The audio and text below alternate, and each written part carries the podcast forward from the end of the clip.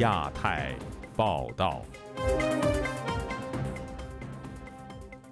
各位听友好，今天是北京时间二零二三年一月四号星期三，我是佳远。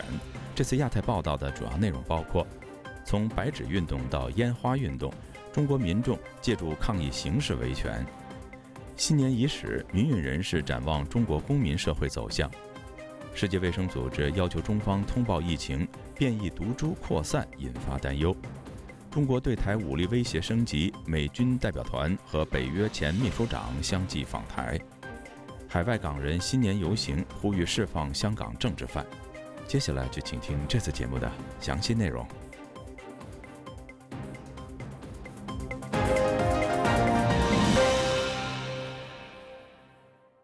元旦之际，河南周口市鹿邑县民众因为上街燃放烟花，引发与警方冲突。此外，南京民众则在市中心聚集，公开对孙中山表达纪念。有评论认为，从白纸运动到烟花运动，中国民众正借助抗议形式争取权利。以下是本台记者黄春梅发自台北的报道。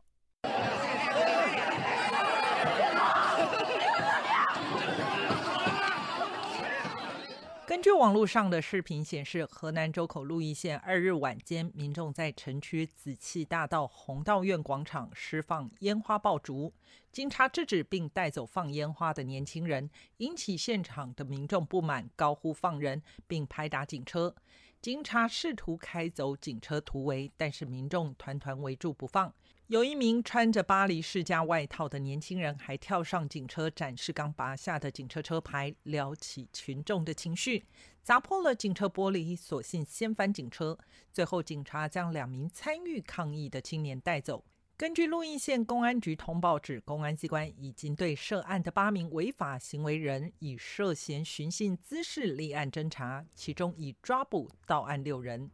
人在河南郑州的民众贾雷敏接受本台访问时表示，元旦当晚，包括他所住的小区在内，郑州许多地方都有民众燃放烟花。他说的是不允许民众放，说是有到那个春节的时候，到时候可能有时间点开放。但是呢，我们这个小区，包括我居住的周边，都一直晚上都有这种零星的这个烟花爆竹在放。河南的时事评论员李法天对本台表示，过去三年防疫风控，民众已经有一段时间不能放烟花，可能想借此新年机会大放特放，显示去旧迎新。他同时表示，河南出现推翻警车，只是民众对政府不满的缩影，显示民怨已经到达临界点。这几年的封锁呀，大范围的失业啊，这些没人性的这种体制造成的人这种焦虑。暴躁，社会戾气，政府年底突然的躺平，人们对这种病毒死亡的恐惧，可能老百姓心中是想通过这种方式来宣泄这么多年的一个压抑和内心的对社会、对这个政府这种管理的这种愤怒、这种情绪的宣泄吧。另一个场景发生在南京，跨年夜大批民众自发性的涌入位于市中心孙中山雕像周围，民众冲破警察的封锁线，手拿气球来到雕像底下放飞气球纪念孙中山。目击群众蜂拥而上的网民边拍视频边惊呼着：“人太多了，已经控制不住了，看这样子应该是路都封了，已经没有车进来了，人全部涌进。”除了河南南京烟花事件，在中国广西、山东、重庆等地多点爆发，民众不顾禁令上街燃放烟花，挑战公权力。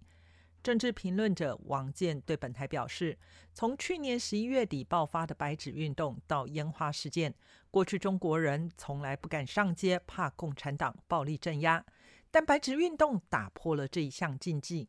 原来人民可以上街，而且上街真的能争取到自己的权益，因为共产党最后取消了动态清零政策，紧接着又来个节日元旦，给了人民机会。所有的城市都不允许放烟花，但是所有的城市都在放烟花，你不觉得是另外一场革命吗？至少把那火炬接过来了，再传下去嘛。中国人开始知道他可以抗议，用抗议的方式争取自己想要的。东西，这是个非常巨大的进步。王健观察到，取缔烟花抗议的警察非常崩溃，因为人民数量太大，根本无从抓起。他说：“统治的前提是服从，如果人民不服从，统治没有意义。”自由亚洲电台记者黄春梅台北报道。二零二二年刚刚过去，中国在经历了多年严厉的动态清零后，接连出现四通桥勇士和白纸运动。展望二零二三年，中国民间自发的民主运动将何去何从呢？以下是本台记者韩青的报道。二零二二年，由于中共严厉的动态清零政策，导致政府风控乱象丛生，民不聊生，普通老百姓再也无法忍受中共的暴政。中国民间自发的民主运动暗流涌动，人们自发地喊出要中共下台、要习近平下台的口号，甚至一些中共老党员也勇敢地站出来，要求修改党章、党政分离，防止个人崇拜。而中共当局面临老百姓民怨沸腾和经济濒临崩溃之际，又在没有全面规划和有效措施的情况下，突然全面放开实施了近三年的严格风控，导致疫情泛滥，人民遭殃。目前旅居美国的海外民运人士魏金生在接受本台采访时表示，去年一年中国人民要求民主的运动波澜壮阔，白纸运动为代表吧。这个人民的情绪非常高，这所有的情绪呢都指向了习近平。这种形式呢，大家有人说啊，白纸运动一下过去了，运动嘛当然是有起有伏的，这个没什么奇怪。可是人民的情绪表现出来了，所以最近你看那个烟花运动又起来了。但是虽然都是小规模，但是一波一波就显示整个社会的情绪是反习近平的，反共产党的。共产党的专制统治，人们已经越来越不能忍受了。这种情绪支配下，后边还会发生很多事情，意想不到的事情。比如白纸运动，大家事前想到了吗？没想到。魏金生先生说，现在有烟花运动了，也没想到。而这个春节期间，大规模的疫情又会爆发，这是可以想到的。这就会影响到这个政权的存在。目前旅居美国的北京之春荣誉主编胡平先生认为，去年中共二十大召开，习近平三连任，其个人独裁也达到顶点。之后不久，全国各地就爆发了白纸运动，而这和中共当局长期实行野蛮的清零政策，导致民间普遍不满有很大关系。这和中共过去呃打压情况有有所不同。中共过去的打压，它一般总是针对某些特定身份的人。另外呢，有强烈的不满，呃，愿意公开表达的人呢，呃，多半都是根据他们自己的这个政治理念，而他们的左邻右舍，他们那个小区，他们周围的人未必和他们的情绪是一致的，所以就那个时候呢，就很难爆发集体性的这种抗争。而你这个野蛮的动态清零，你造成的效果，你是对所有的人不分青红皂白，嗯，他们都感到受到这种呃严酷的压制，因此呢，大家就有一种同仇敌忾的情绪，大家出于因为在情绪上高度共鸣，所以这个时候他就比较就更容易呃爆发这种嗯集体抗争的行动。而这种行动一旦爆发，人们走上街头，感到和更多的人同在，那么就会激励他们产生更大的勇气。所以在白纸运动中，人们不断提出了反对动态清零的口号，而且还提出要习近平下台、共产党下台的政治诉求。而之所以会发生白纸运动，在很大程度上和官员的躺平也有很大的关系。魏金生说。从古代历史来看，这种情况就预示着这个政权离垮台不是很远了。至于说中国这个民主运动已经发展了四十多年了，从那个民主墙开始吧，已经进行了四十多年。这四十多年呢，也是曲曲折折啊，呃，有上升期，也有下降期，也有这个沉沉默期。现在中国的大形势就是经济也不好，疫情又大发展。呃，很多年轻人找不到工作，老年人不断的死亡。那么这种形势下呢，呃，民主运动已经又开始深入着人心了。不是少数的知识分子在这宣传，而是老百姓呢彼此之间互相呃影响。而这就会使民主运动自然而然的产生，不一定非要谁去指挥或去煽动。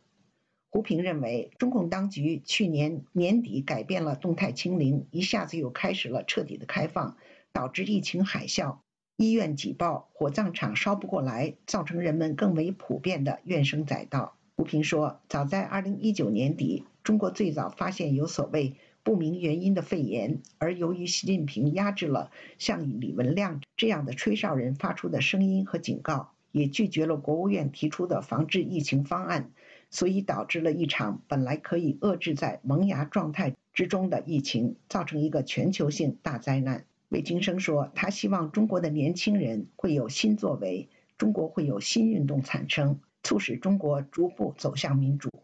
谈到2023年中国民主运动的走向，胡平认为，主要还是针对习近平的独裁，因为这是体制内外全社会的一个最大公约数，在这一点上大家有共识，因此未来整个。中国民主运动的发展也会以针对习近平的个人独裁发起抗争作为切入点，这是大家在今年最值得观察的一个动向。以上是自由亚洲电台记者韩青的采访报道。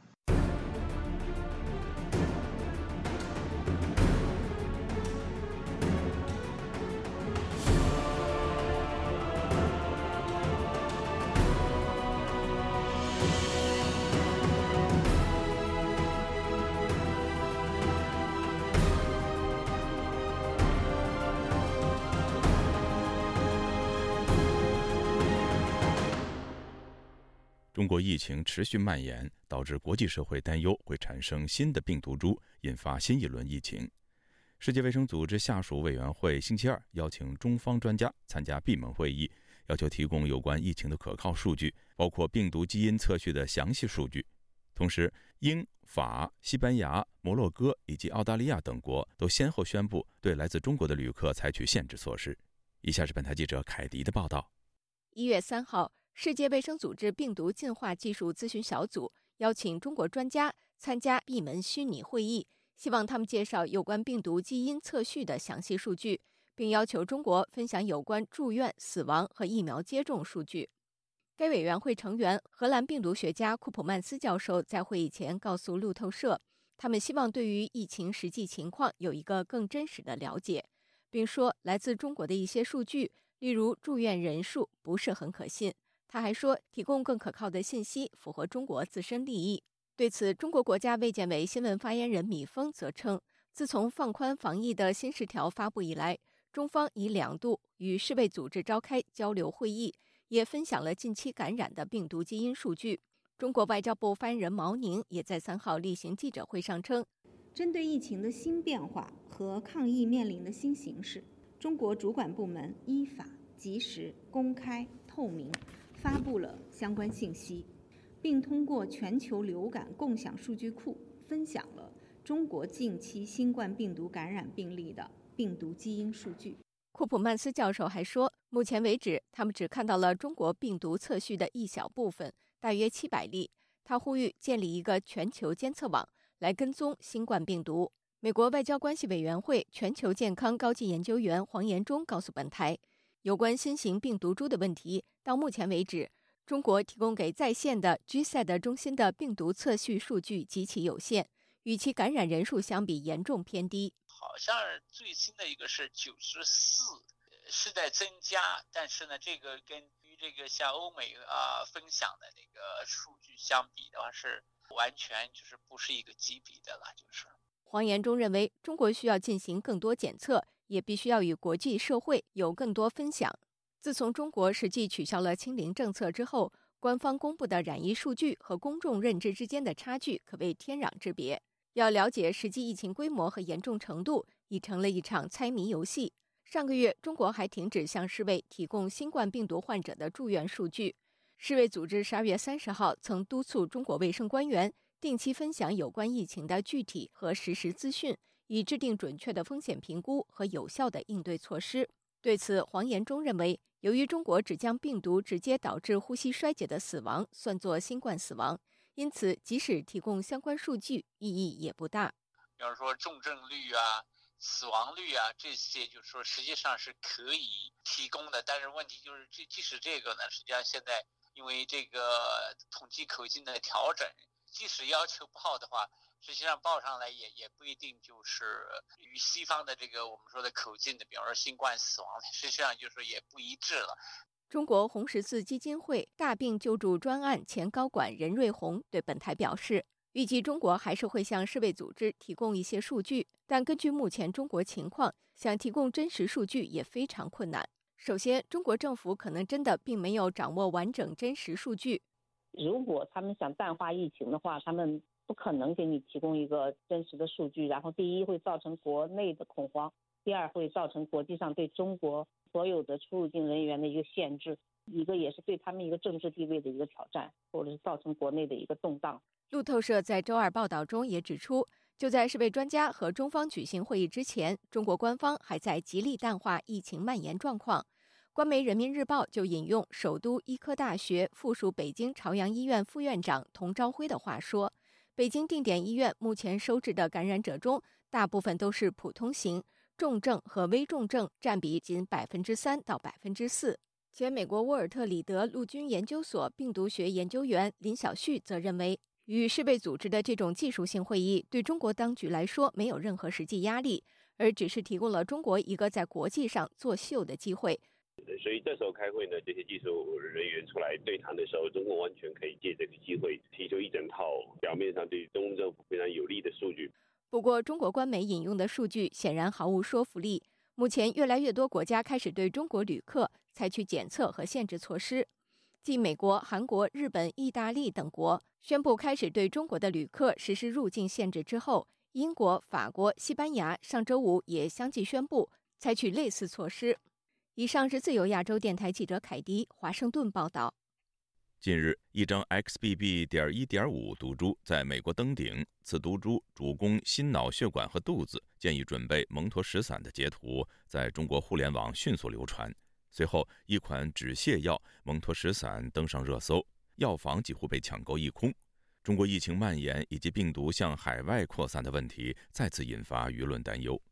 接下来是本台记者黄春梅发自台北的报道。上海辟谣平台揭露一则网络留言，故作神秘的写道：“一月三号，国家开放入境，目前国外登顶的毒株是 XB 一点五，主攻心脑血管和拉肚子，所以有条件的请准备蒙脱石散。”文末还警告：“XBB 一点五仅十五天就登顶美国，国内目前几个只是臭弟弟。”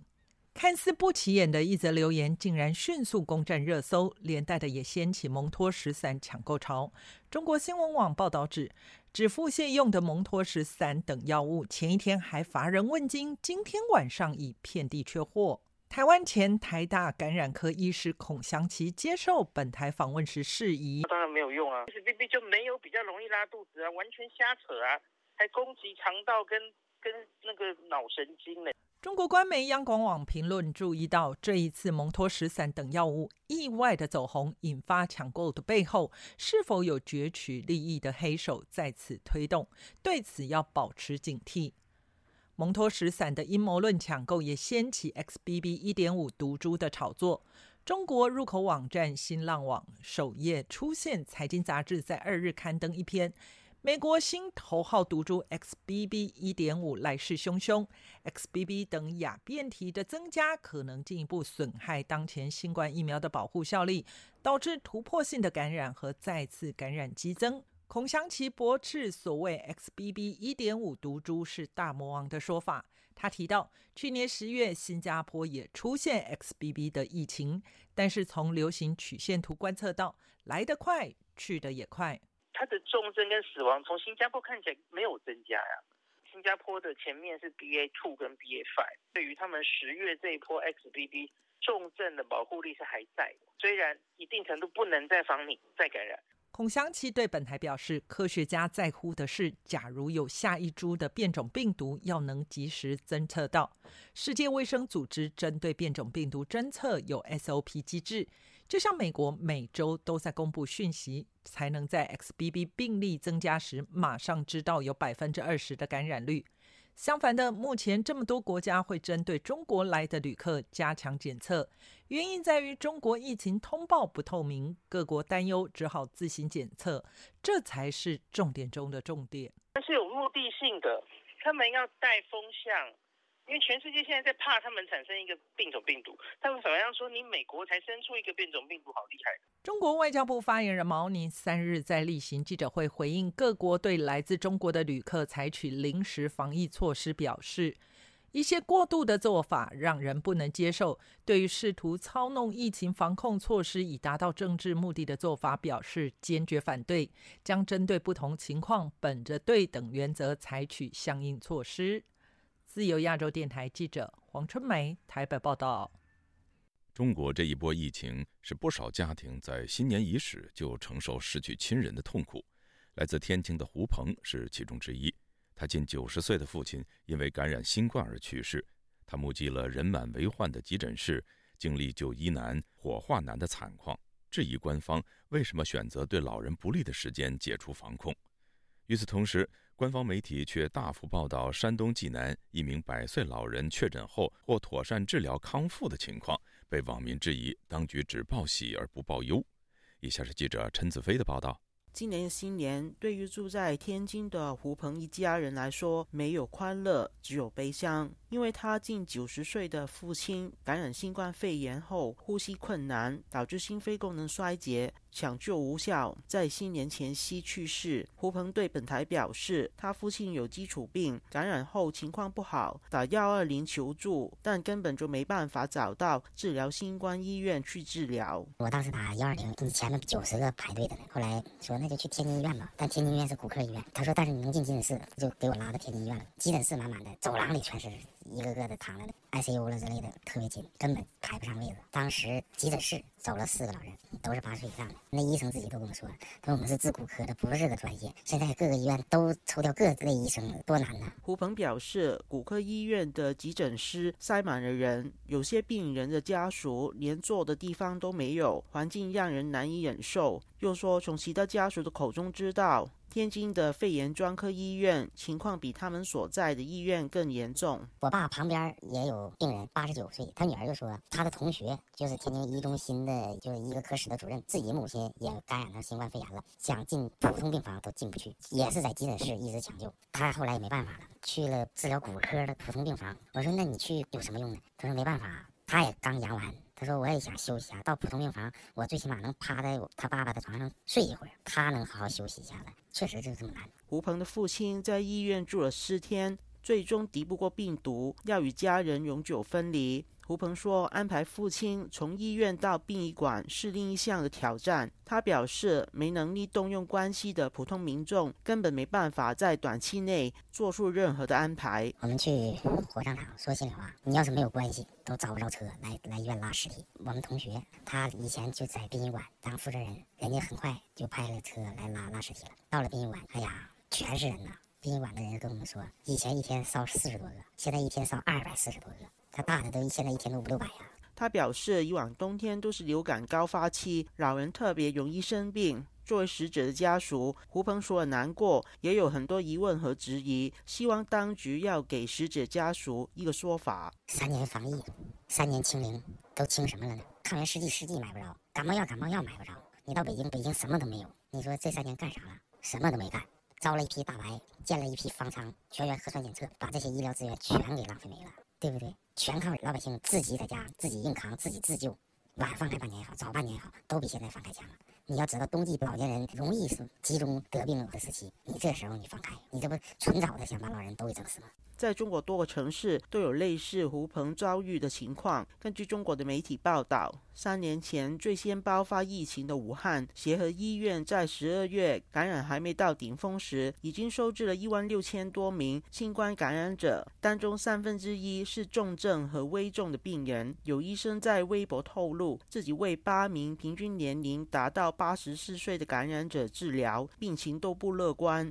但山东的地方官媒在周一报道。济南一百岁的感染者得到医院妥善治疗后康复出院的庆祝活动，报道很快成为网上热搜。有死者家属留言指自己的父亲没有基础病，也因为确诊而死，没办法接受庆祝的报道。有网民讽刺，官方好不容易才找到一个能出院的老人，又批评中国媒体不报道老人死去的情况，只用平台为官方做宣传。就亚洲电台记者陈子飞报道。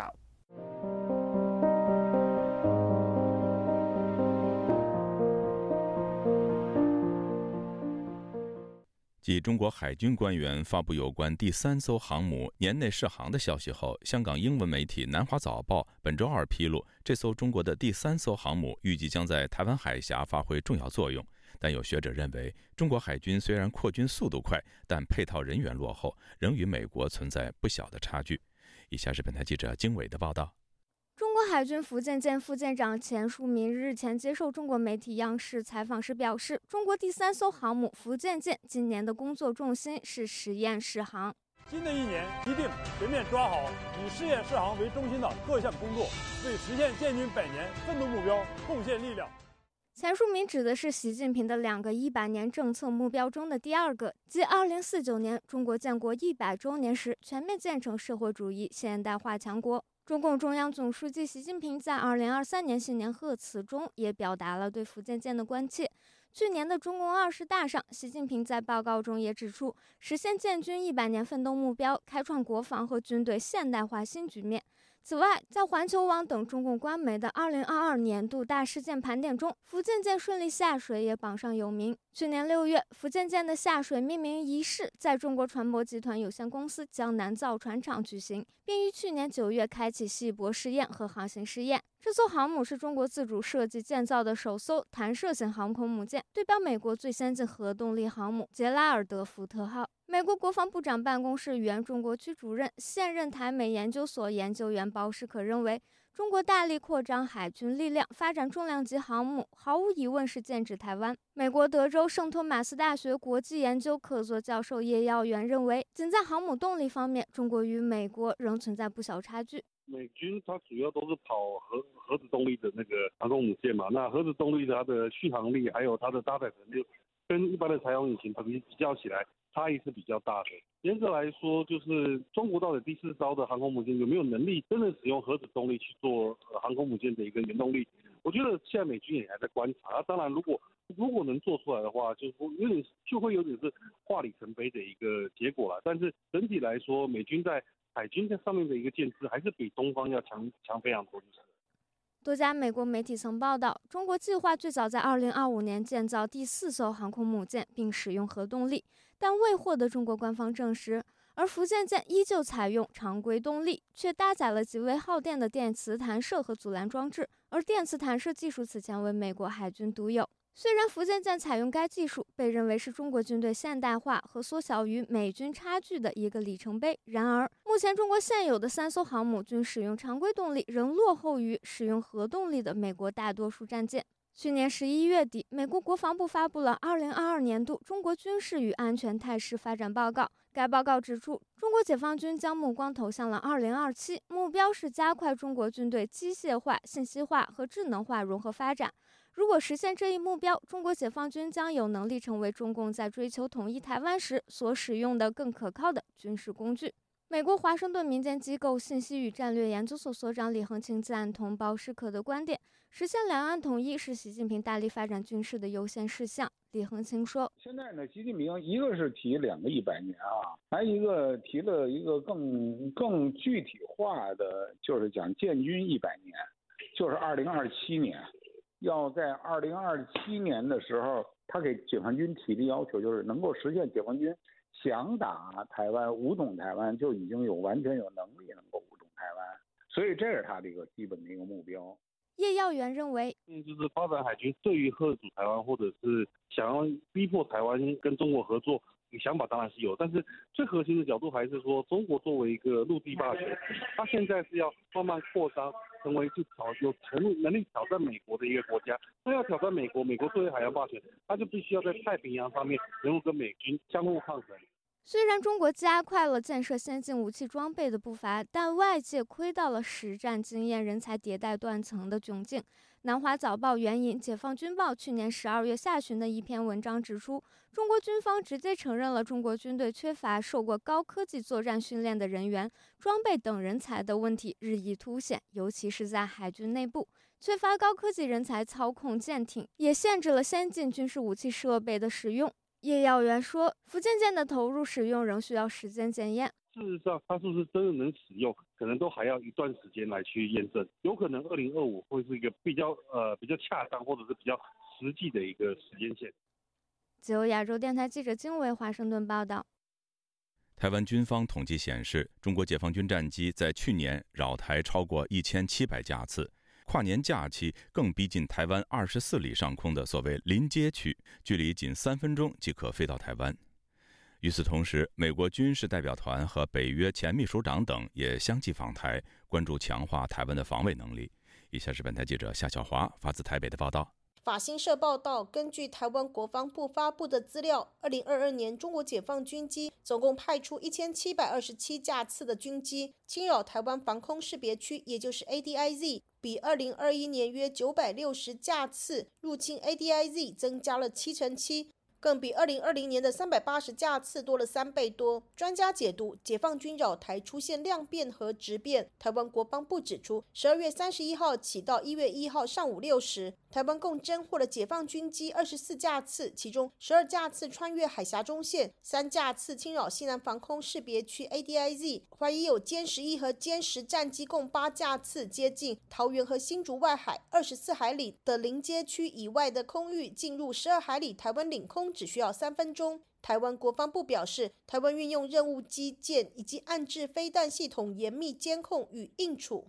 台湾军事评论员齐乐毅接受自由亚洲电台采访指出，解放军机目的在压缩台湾防卫的预警和训练的纵深。齐乐毅说：“他已经有战机已经进入了我们的海峡中线东侧，我们有四个训练区列为禁禁航区，但是现在他已经进来了一个训练区了，这当然对我们来说是非常的有敌意的。”台湾军事评论员陈国民接受自由亚洲电台采访分析，解放军机一千七百多架次扰台的区域，主要偏重巴士海峡，目的在演练对美国航舰战斗群攻击等等，或是侦察巴士海峡底下有无反潜作战等等。真正增强台湾空防压力是逼近海峡中线、新竹外海，爆载空防警戒灯亮起，台湾只能增多空机应应。另需加速无人机的研发，陈国民说：“我们更担心跨越海峡中线的基数有没有增多。那有增多的话，其实台湾空军呢必须呃被迫起飞战机去应应好。那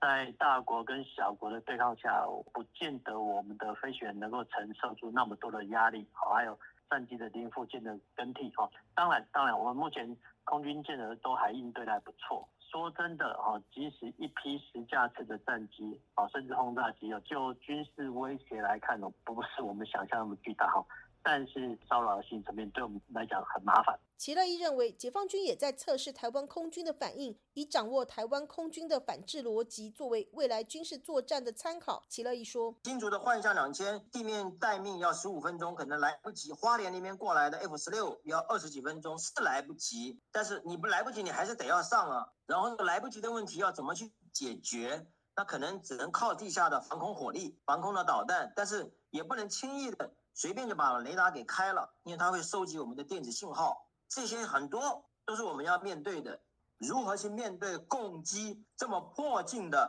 接近到我们的连接区二十四海里，这是最紧迫的问题。现在已经出现，应该美台之间要深刻的考考虑到这个问题是怎么应该怎么做，有哪些有效的方法来做这个反制，有没有一些新的？手段和新的武器载台装备。齐乐意另外提到，辽宁舰航母去年十二月十五号至今突出西太平洋，更一度到达关岛以西四五百公里的距离。去年还在台湾的东部海域三百到一千公里的范围，现在已经超出到台湾东部一千三百、一千四百公里的海域，意在拒止美国舰队介入台海必经海域进行摸底。山东舰也在训练。齐乐意说，从东海到西太平洋、台海、南海。都在最近这段期间都有全面性的一个动作，主要的目的呢是很明显，在演练更有效的。风控台海，以及训练如何拒止累积他的经验，拒止美日介入台海的经验，还有南海如何维护南海的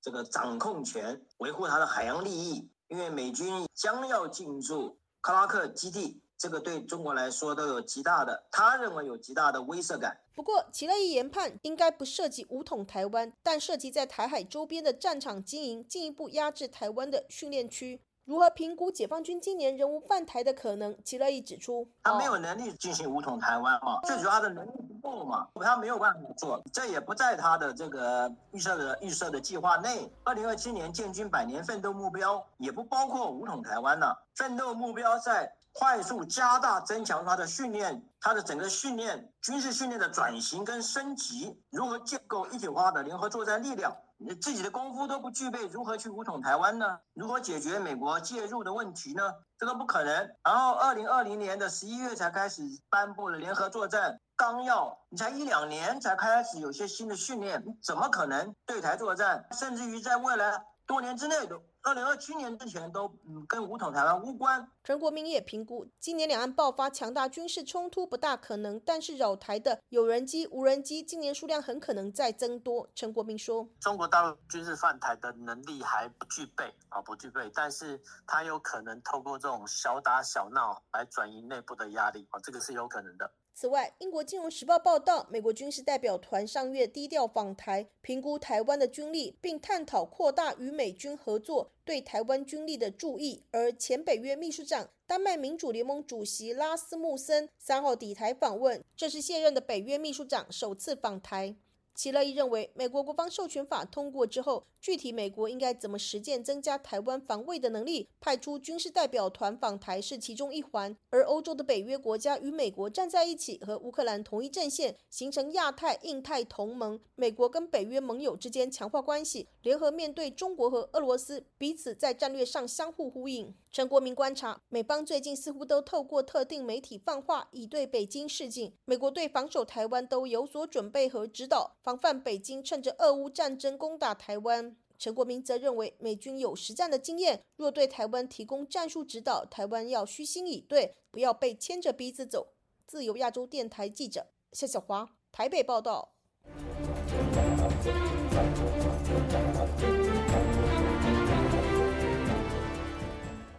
自从中国放宽疫情风控措施后，习近平及国务院各部委多次喊话，希望提振民营企业和外商投资信心，尽快恢复经济生产。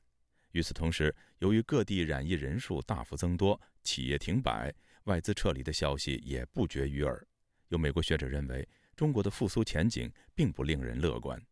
以下是本台记者唐媛媛的报道。中国当局放宽封控政策后，导致全国爆发新冠感染浪潮，病毒的扩散更冲击到中国出口行业各个领域。有在华投资台商日前向中央社表示，其所在工厂的生产线有一半以上的工人感染，导致工厂运作停摆。过去三年，当局严厉的清零政策本已使出口业难以生存，如今疫情爆发更让雪上加霜，业者苦不堪言。中国互联网上更传出有台商准。备大规模撤走在大陆的投资。国际货币基金组织总裁克里斯塔利娜·格奥尔基耶娃日前指出，中国放宽风控的过程相当混乱，而消费者仍对疫情感到担心。综合上述两因素，他预测中国2023年的经济发展可能比2022年度更糟。克里斯塔利娜表示，中国年度性经济发展可能持平，甚至低于全球在2022年的成长水平。舆论普遍认为。上述推测将是过去四十年来中国首次面临经济严重下滑的局面。美国纽约城市大学政治系教授夏明在接受本台采访时告诉记者，中国政府在过去三年中本应同时顾及疫情防控和经济增长，然而习近平为巩固其政权，两者都严重受损。中国政府呢，走向了一个非常大的极端，也就是在那个风控的时候，他没有想到风控如果那个嗯走向极端的话，就会把经济给弄死。但是呢，呃，习近平他那个连任第三届以后呢，他面对着老百姓的这种呃愤怒，呃，甚至提出习近平下台，共产党下台了。那么他又想用一个经济的成长来救他的政权，那么他突然来了一个就是没有准备好的这么一个开进。夏明指出，北京当局事先并没有准备好解除封控，因为中国在疫苗施打上，无论是疫苗效力或是施打第三剂的普及率，都远远不及西方国家。就像西方国家，那么疫苗一旦到位，那么药物一到位，它即使开放以后呢，它的曲线呢还是可以拉平。但中国呢，这个就出现了一种全面的一种不。不可就是收拾的一种失控性的这个爆发。夏明认为，中国如今出口疲软，是由于严重依赖外资与民营企业，而当局在过去三年的风控政策，却使得外资与民企对中国市场的前景失去信心。私营企业和外资啊，都在处于一种呃守势或者在萎缩，甚至在走资。我也碰到像台湾的这三个人，那么许多认为，以前呢经历的各种的经济危机呢，恐怕是一种周期性的。我们如果能够挺过去，那么好时光呢又会来。那么所以现在呢，我们那个嗯，尽管就是遇到危机，但是我们也不用害怕。但是今天呢，大家有种感觉，就是说这恐怕不是周期性的了，这恐怕呢就是一个最后的一个就是那个机会了。那么所以许多人就开始在逃。不过，相比民营与外资企业叫苦连天，中国领导人习近平在十二月三十一日的新年讲话中却总结二零二二年的经济发展良好。他表示，我国继续保持。世界第二大经济体的地位，经济稳健发展，全年国内生产总值预计超过一百二十万亿元，中国人的饭碗端得更牢了。我们巩固脱贫攻坚成果，全面推进乡村振兴，采取减税降费等系列措施，为企业纾难解困，着力解决人民群众极难筹判问题。美国《华尔街日报》认为，若照习近平所称的经济生产总值计算，在未经通货膨胀调整的情况下，二零二二年中国名义上的 GDP 增长超过百分之四。尽管多数经济学家评估，中国二零二二年在考虑过通膨后，经济增长率应为百分之三。对此，华盛顿民间智库信息与战略研究所所长李恒清认为，中国二零二二年与二零二三年的经济成长率应该会比国国际货币基金所预估的。数值更低，因为国际货币基金在进行经济增长评估时，仰赖的是中国政府所提供的数据，这当中存在虚报的成分。现在大家预计啊，因为这一次中国政府突然无预警躺平，使得疫情呢现在大量的吞噬了中国的这这个就业和这个中国的这这个很多的老年人口，所以这一次呢很有可能在前三个月，大家都在预测啊，前三个月就是第一季度。这个经济呢，很可能就是一个负增长，而且现在呢，二零二二年的这个第四个季度呢，现在呢，大家也有很多的预测呢，很可能最后出来数据出来了以后啊，很可能是一个负数。我就这样预测呢，二零二二年的这个 GDP 呢，虽然非常不好，但它应该远远高于二零二三年，而且呢，这个这个状况呢，可能会延续几年，在习近平。未来的这个第三个任期当中，应该都是一个下修的一个状态。除了中国出口业疲软，经济发展不如预期，中国年轻人失业率居高不下，也引发严重的社会问题。夏明指出，随着中国年轻人对于教育的投资越来越多，青年人不再愿意从事制造业体力工作，多数想进入以资本带动的服务业、金融业。不过，由于受新冠疫情影响，以及中国教育体系过度强调意识形态，使得中国无法培养出能与国际竞争的人才。夏明表示。中国的这个学生呢，年轻人呢，他毕业了，那么他学到了多少东西？那么这里边呢，因为有疫情呢，打了折扣，这是全世界的现象。那么对中国来说，尤其嗯困难的就在于，因为中国过去不仅是过去三年，甚至过去十年，那么在高校里边呢，普遍的推动这个就是意识形态化，那么普遍的呢，用政治来压就是各种业务。那么其实呢，就是中国的很多的就是学生呢，其实他的这个知识的这个结构，要跟全世界目前二十一世纪的那个日新月异的科技的革命，那么经济的那个突变了，那么相那个呃吻合了。那我觉得其实呢，那个教育呢，没有培养这么呃好的这么高端的这个人才。自由亚洲电台记者唐媛媛，华盛顿报道。三年前，中国当局把用于赌博的跨境资金流动列为国家安全风险，严打境外博彩活动，导致大批资金从澳门撤离。加上新冠疫情影响，二零零二年澳门的博彩收入只有四百二十二亿澳门元，约相当于五十二亿美元，状况是二零零四年以来最差。有分析认为，随着中国放开防疫政策，今年澳门的游客人数会大幅增加，但由于客源改变，未必能够让澳门的博彩业回到疫情前的盛况。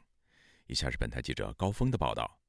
澳门上月的博彩收入为三十四亿八千万澳门元，同比下跌五成六。总结二零二二年全年博彩收入四百二十一亿九千八百万澳门元，是二零零四年以来全年收入最低的一年，同比下跌五成一。媒体人崔子昭表示，澳门博彩业陷入多年来罕见的低谷。与政府紧随中国的防疫政策有关。六月中之后，澳门有一波的一个疫情的爆发，然后澳门当时候是采取几乎是呃封城的那种防疫政策，呃，赌场也关闭了一个月，赌收还有那个旅游都受到很严重的打击，就算是到。去年的国庆那时候，人流也没有很明显的一个恢复。十二月，澳门呃突然就跟内地走这个躺平的那个防疫政策之下，很多澳门的居民确诊了，然后呃大量的人力是没办法去去投入那个营工作岗位上，也很多人也怕了，不敢过来澳门。澳门以博彩中介人形式经营的赌场贵宾厅集团。以往被视为中国走资其中一大缺口。崔志钊表示，去年澳门博彩业营运模式出现重大转变，以往被视为龙头的几家贵宾厅已遭瓦解。当局加强规范后，中介不能再为大陆豪客提供一条龙借贷服务，加上中国大陆当局严控资金外流。严打跨境博彩，收紧批出签证。以往被视为澳门博彩业中流砥柱的这些豪客人数大幅减少。以前澳门是以贵宾厅业务为主的，但现在要改成为以中长为主，以以一般的一些游客那些为主。中国内地商务签注的，在去年三月跟四月已经有。它大大的那个限制，中国政府有在限制那些豪客来澳门。之后来澳门的那个游客，主要还是会以那些自由行啊、一般的家庭为主。在中国的豪客，他们在中国的可能经济就是状况也不好，二是他们的资金流也被限制。澳门政府上月分别与六家赌牌公司重新签订为期十年的合约，按照新合约。六家博彩企业可以从今年一月一号开始继续经营十年赌牌。有人认为，为期十年的新执照消除了澳门博彩业的不确定性。媒体人崔志钊却认为，博彩业能复苏到什么地步还有待观望。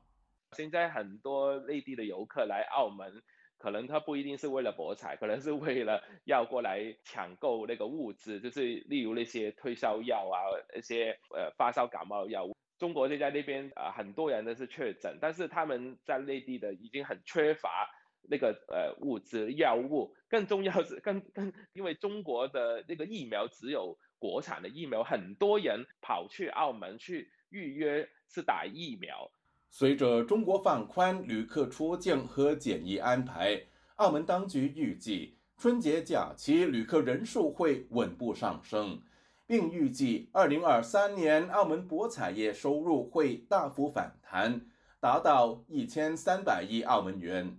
澳门前立法会议员欧锦新却表示，过去数年澳门博彩业实际收益均远低于政府的预测。造成庞大财政赤字。二零一九年嘅时候，我哋嗰个博博彩税嘅博彩嘅收益咧，已经系翻。欧锦新表示，二零一九年嘅时候，澳门的博彩收入接近三千亿澳门元，以百分之三十五的毛利计算，带来大约一千亿博彩税收。二零二零年，博彩收入跌至六百多亿，博彩税收只有两百多亿。澳门每年的公共开支约为一千亿，加上疫情期间开支增加，过去几年澳门的财政赤字高达数百亿。欧锦新对于澳门当局最新的预测同样缺乏信心，估计澳门今年财政赤字可能高达四百亿澳门元。自由亚洲电台记者高峰香港报道。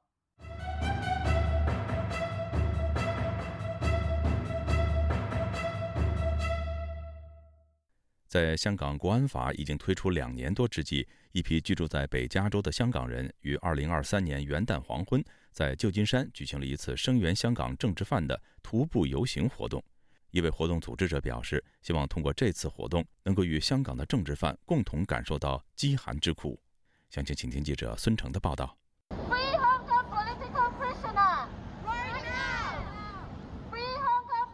本次活动的组织者，现居加州湾区的香港人布莱基里，向记者介绍了他们进行这次活动的原因。他首先讲述了目前香港的局势，说道：“以往嘅香港咧，每年一月一号咧，元旦都有游行嘅。以往的香港每年一月一号元旦都有游行，现在的香港没有了游行，没有了民阵，没有了声音。新一年的来临，我们一般香港人仍然很记挂着那些深陷牢狱、为香港人的民主而牺牲自己的自由，还有一些正在等待判刑的朋友。来年仍然有不少大案，所以也不容易过。所以都唔易过。他表示。参加本次活动的人们因此希望展开这次游行，表达对香港政治犯的关怀。他说：“我哋希望透过呢一个小小嘅活动来表达我哋对佢嘅支持。我们希望透过这个小小的活动来表达我们对他们的支持。但愿墙内的每一个人，还有他们的家人平安、温暖、平安、温暖。”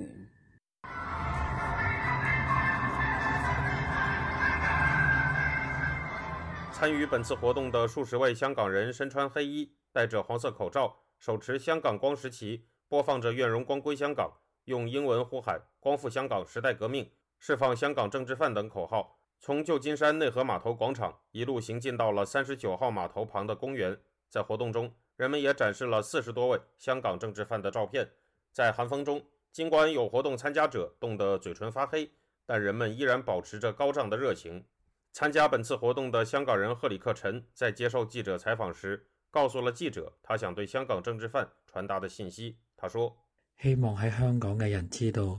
其实海外嘅香港人呢一直都冇忘记佢哋。希望在香港的人都知道，其实海外的香港人一直都没有忘记他们，特别是狱中的手足。其实很多很多海外香港人一直坚持看着他们，希望他们坚持下去。”希望佢哋坚持落去。他也表示，无论人数有多少，海外的香港人都会将信念坚持下去。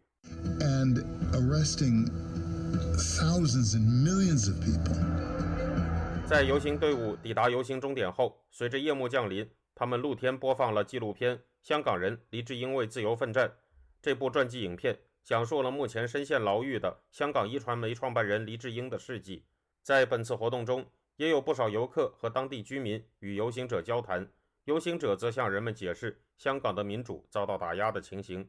布莱基里告诉记者，参加本次活动的人们觉得这件事很有意义。他也告诉记者，这次活动能够使参加者与身处牢狱的香港政治犯感同身受。他说：“咁我哋只係想同啲香港人講，佢哋唔係孤單，仲有我。我们只想对香港人讲，他们不孤独。”还有我们这些海外香港人帮他们发声，也希望保存他们的传统和精神，因为那个晚上，我们也好像那些坐牢的香港人一样，感受到了饥寒之苦。感受到饥寒之苦噶。自由亚洲电台记者孙成，旧金山报道。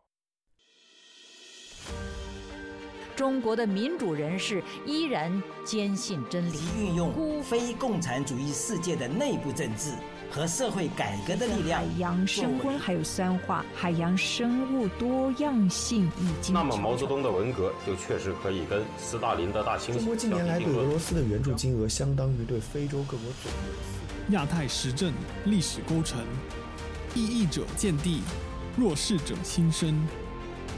兼听则明，听自由亚洲电台播客，了解中国多一点。苹果、谷歌及 Spotify 等各大平台均可订阅，免费收听。